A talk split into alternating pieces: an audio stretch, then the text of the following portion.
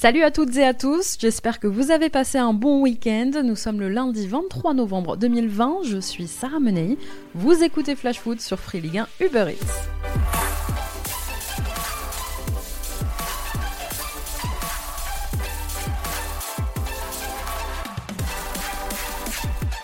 Dans un instant, on revient sur tout ce qu'il ne fallait pas manquer de cette onzième journée de Ligue 1, mais avant ça, place à notre fait du jour fait du jour que j'ai voulu consacrer à la situation de la Saint-Etienne, parce qu'un grand se meurt. Samedi après-midi, c'est Brest qui n'a fait qu'une bouchée des Verts. Mené dès la septième minute de jeu, les joueurs de Claude Puel n'ont pas existé. Il n'y a pas eu de révolte, comme bien trop souvent cette saison. Un seul tir cadré et à l'arrivée une défaite 4 buts à 1 et surtout une septième défaite consécutive en Ligue 1. On écoute l'entraîneur stéphanois après la rencontre. On n'a pas du tout été à, haut niveau, notamment par rapport à ce qu'on a pu euh, monter contre, euh, contre Lyon. C'était un match également euh, différent, mais, euh, mais voilà, il y a beaucoup de. C'est pas de la déception parce que parce qu'il y aurait eu euh, frustration, déception si, si vraiment on avait fait un bon match et qu'on ne ramenait pas quelque chose. Là, dans ces conditions, on a mérité, on a mérité cette cette défaite malheureusement et, et il va falloir très très vite réagir, très très vite. Alors aujourd'hui, les Verts se retrouvent à une bien triste 16e place au classement. Alors oui, il y a eu l'enchaînement des blessures, il y a eu le départ de Wesley Fofana qui a fait du mal. Non, Claude Puel n'a pas été aidé, mais il a aussi fait des choix forts, c'est son projet. Claude Puel n'est pas seulement l'entraîneur, il est aussi manager général du club, il est en partie responsable du mercato. Il a fait son grand ménage cet été, écarté des leaders. Loïc Perrin aurait pu rester une saison de plus, il est parti, et aujourd'hui on se dit qu'il ferait peut-être beaucoup de bien dans cette défense stéphanoise aux abois.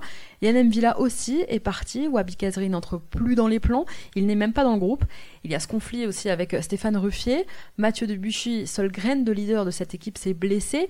Il était d'ailleurs la seule satisfaction lorsqu'il est entré côté stéphanois ce week-end. Claude Puel a décidé en ce début de saison de faire le pari de la jeunesse. Force est de constater que c'est un échec. Alors l'entraîneur des Verts passera-t-il Noël? J'ai envie de vous dire que oui, parce que déjà Saint-Etienne n'a pas les moyens de se séparer de son coach, à qui il reste encore trois ans de contrat.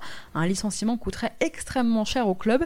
Et dans la conjoncture actuelle, eh ça semble tout simplement impossible.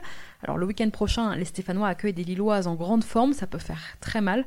Heureusement quand même pour eux qu'en ce moment les matchs sont à huis clos. Au-delà de Saint-Etienne, il s'est passé plein de choses encore ce week-end en Ligue 1 et on commence par Bordeaux qui est allé s'imposer 1-0 à Rennes vendredi soir en ouverture de cette onzième journée. Un but, un seul, signé Atem Benarfa et quel but Il fallait forcément que ce soit lui qui plonge son ancien club dans le doute. J'espère que vous aviez mis une petite pièce sur lui. À Bordeaux, on espère que cette victoire en appellera d'autres. Un peu plus au nord, c'est bien une crise de résultats qui pointe le bout de son nez à la veille d'accueillir Chelsea en Ligue des Champions. Un peu plus tard dans la soirée, c'est Paris qui a complètement laissé filer le match et s'est incliné 3 buts à 2 à Louis II. Après avoir mené 2-0, les Parisiens se sont écroulés en seconde période face à l'AS Monaco. Deux buts leur ont été refusés, dont un signé Moiskin, dont on ne comprend pas vraiment le refus.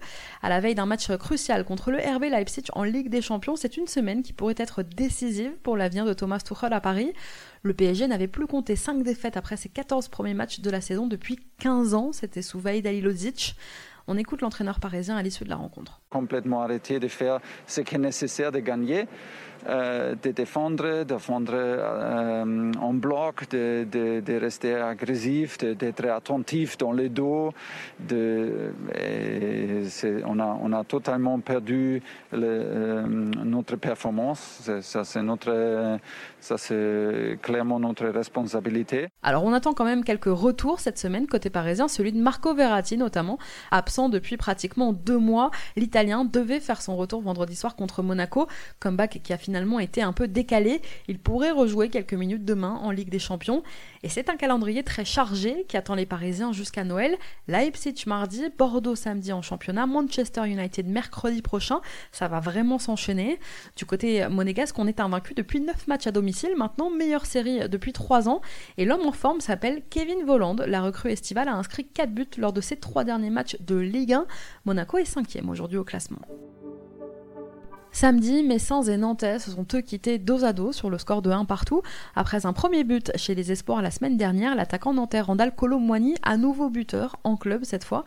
À Metz, c'est Aaron Leia Iseka qui a inscrit son premier but sous ses nouvelles couleurs, un but sur penalty.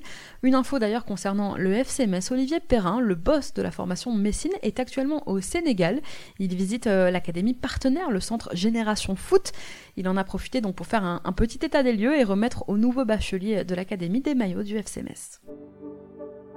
Nîmes se remet la tête à l'endroit. Les joueurs de Jérôme Arpinon ont battu Reims 1-0 grâce à un pénalty transformé par Renaud Ripard à l'heure de jeu. Les Crocos qui se sont bien battus sortent pour l'instant de la zone rouge. En parlant de zone rouge, hier c'est Lens qui est allé battre Dijon 1-0. Les Lensois qui renouent avec la victoire grâce à une énorme boulette du jeune gardien dijonnais Anthony Rassiopi qui a permis à Arnaud Kalimwendo de marquer l'unique but de la rencontre. Arnaud Kalimwendo, titulaire pour la première fois à Dijon hier. Le joueur du PSG prêté cette saison aux Lensois a inscrit là son premier but en Ligue 1. Ça faisait 12 ans que les Lensois n'avaient plus battu les Dijonnais en championnat. En plus, à Dijon, on a perdu temporairement Wesley Laotoa, qui a quitté le stade en béquille, blessé en début de rencontre sur une intervention du Lançois Corentin Jean. Et aujourd'hui, face à l'augmentation des cas de Covid, c'est le centre de formation dijonnais qui a été fermé. Au moins 8 cas ont été détectés parmi les pensionnaires. Des mesures d'isolement ont été prises et tous les joueurs ont été renvoyés ce matin dans leur famille. Que de bonnes nouvelles à Dijon. Vendredi, on vous conseillait dans Flash Foot de ne pas rater Montpellier-Strasbourg. Il faut croire qu'on l'a senti venir. 7 buts affiche la plus prolifique du week-end. À la mi-temps, il y avait déjà 6 buts. Jamais un match de Ligue 1 n'avait été aussi prolifique à la pause. Un Vito Hilton sur le banc au coup d'envoi. Un Pedro Mendes buteur dès la huitième de jeu. Puis un festival offensif. Un but de Gaëtan Laborde et un doublé d'Andy Delors. Un match complètement fou qui permet aux Montpellierins de se retrouver aujourd'hui au pied du podium. Strasbourg était revenu en moins de 5 minutes de 2-0 à 2 partout grâce à deux pénalties, dont le premier transformé par Kenny Lala a été complètement rocambolesque à plus d'un titre, puisqu'il y a eu la double intervention de l'assistance vidéo.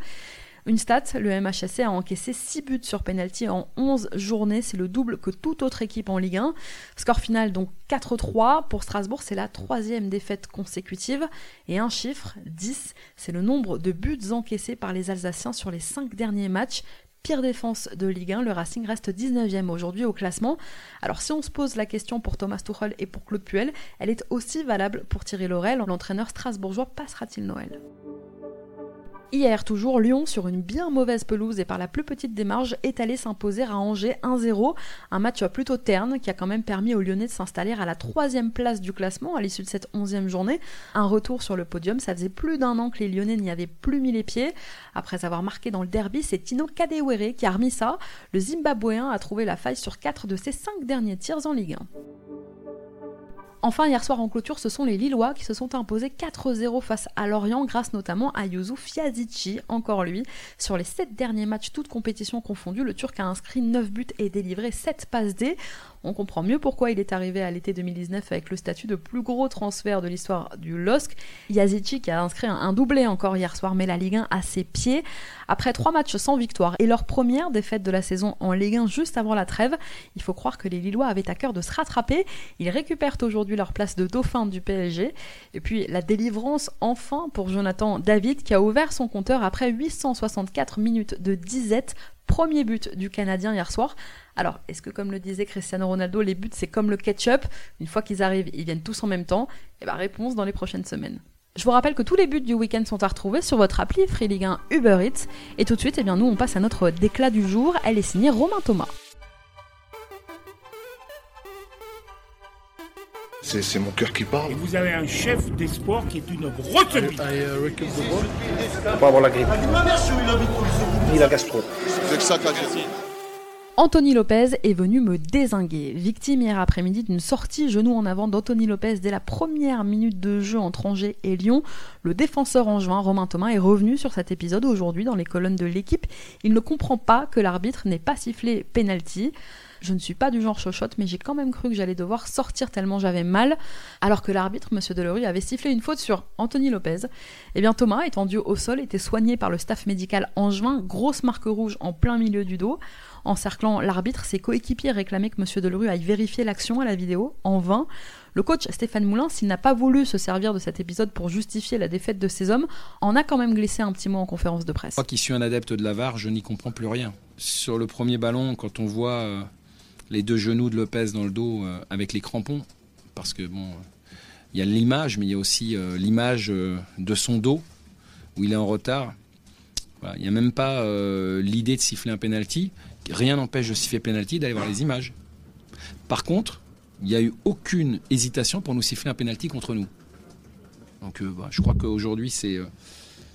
Faudra que bac plus 12 pour être dans le, dans le giron de l'arbitrage.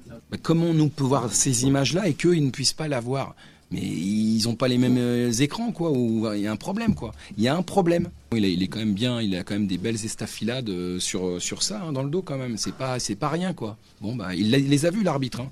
Bon, c'est pas grave, il m'a dit à la mi-temps, je comprends votre, votre frustration. Moi, ça ne ça règle pas le problème. Hein. Alors la question qui se pose aujourd'hui, c'est jusqu'à quand? Jusqu'à quand est-ce que les arbitres vont laisser faire Anthony Lopez? C'est pas comme si le gardien lyonnais n'était pas coutumier du fait. Alors sauf s'il vise une carrière en MMA qui arrive en France, on craint qu'un jour quand même ce soit plus grave pour ses adversaires.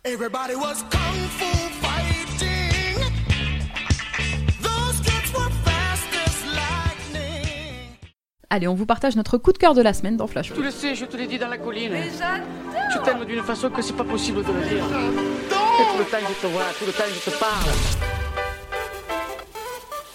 Le coup de cœur cette semaine, il est pour Christophe Galtier, l'entraîneur lillois qui chaque semaine nous propose une équipe joueuse, une équipe ambitieuse avec un vrai fond de jeu. Parce que oui, Lille joue aussi tous les trois jours, Lille enchaîne. Lille n'a pas été spécialement épargnée par les pépins physiques et blessures musculaires en ce début de saison. Lille compte aussi des joueurs partis rejoindre leur sélection, déjà trois rassemblements depuis le début de saison. Et pourtant, eh bien, malgré le turnover dans un effectif sur lequel ni Lyon, ni Monaco, ni Paris ne devraient euh, lorgner, eh bien, le LOSC a de bons résultats. Dans le système de trading qui est le leur, chaque été on craint le départ des pépites. L'été dernier c'était Nicolas Pépé, cet été c'était Victor Ossimène. Et pourtant, eh bien, les hommes passent, mais les résultats restent. Christophe Galtier a un cap, il le tient. Yazici est étincelant, ça aurait pu être lui, notre coup de cœur du jour. Jonathan David a enfin marqué, et si les résultats n'occultent pas les problèmes en interne, eh bien ces derniers ne semblent en tout cas pas du tout polluer le groupe de Christophe Galtier. Après le succès retentissant des Dogs contre l'AC Milan, le coach lillois avait prévenu, il avait demandé de ne pas s'enflammer. Ces joueurs se sont quand même un peu relâchés et ont perdu derrière leur premier match de championnat. La Galtier une nouvelle fois reste prudent, il sait que Milan les attend dans trois jours et veut continuer à travailler en toute humilité. Ça c'était le premier match d'une série de 10. Euh, automatiquement, on y laisse des forces, on y laisse de l'énergie, on y laisse des joueurs sur blessure, quelquefois sur suspension aussi. On verra bien euh, où on basculera euh, à la mi-saison. Mais voilà, il faut pas s'endormir sur les compliments. C'est pas, ça fait pas partie de la maison. Merci à tous d'avoir été avec nous. C'était Sarah Menaï. Vous écoutiez Flash Foot. On se retrouve demain.